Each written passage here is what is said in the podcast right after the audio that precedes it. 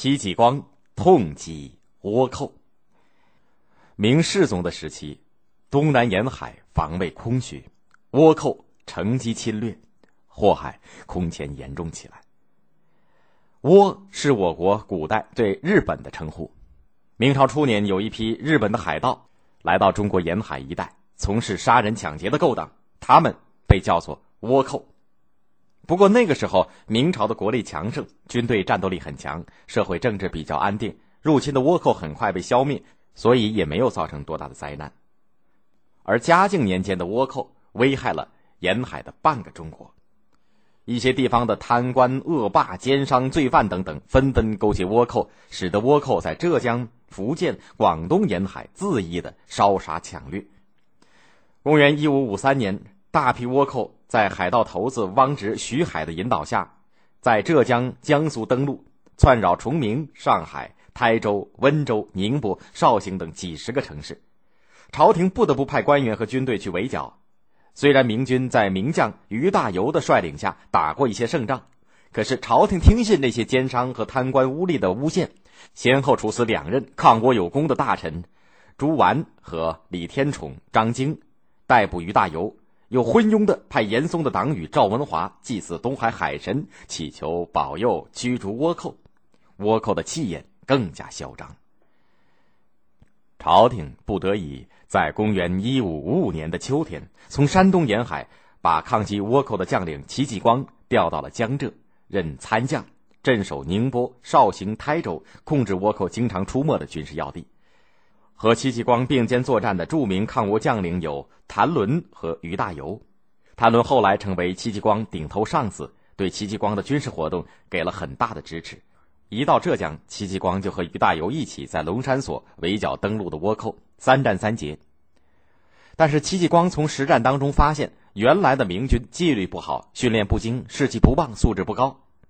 有一次在战斗结束的时候，一个士兵拎着人头前来报功，另一个士兵却哭哭啼啼的跟着来到，诉说：“这是我的弟弟，受伤还没有断气，就被他割了头。”还有个士兵拎着人头前来请赏，一查被杀的竟是十几岁的无辜少年。两个杀人冒功的罪犯被处死，但是他们的行为震动了戚继光。这样的士兵怎么能够打败倭寇呢？他决心训练一支新的、纪律严明、训练有素的军队。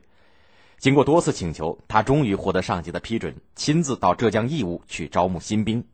那些刁滑怕死的、染有流氓习气的人，他都不要。而精选了三千个壮实胆大、吃苦耐劳、动作灵便的农民和矿工，组成了一支全新的军队。戚继光经过短短几个月的训练，就把他们打造成一支纪律严明、训练有素、武器精良、作战勇敢的队伍。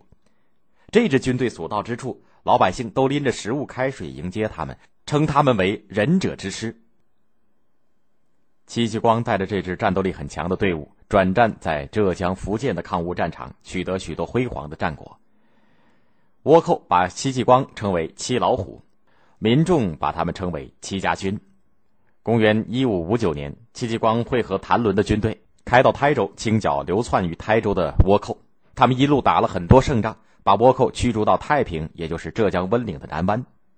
倭寇占据了海岸边的高山，负隅顽抗，箭和石头像雨点一样飞向明军。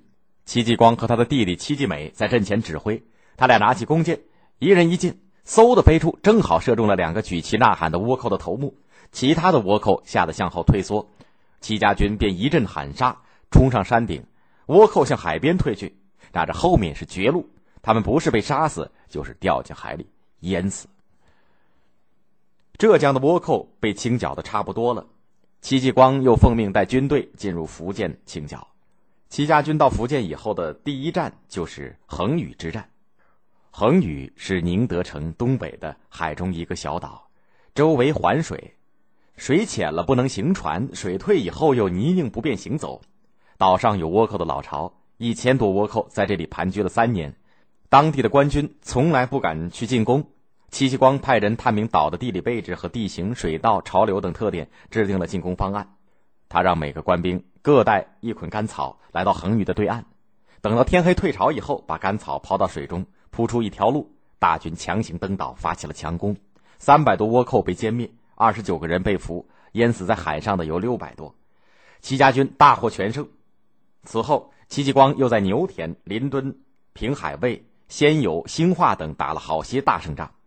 公元一五六六年，戚继光剿灭了占据广东、福建交界的南澳岛和倭寇相勾结的海盗吴平。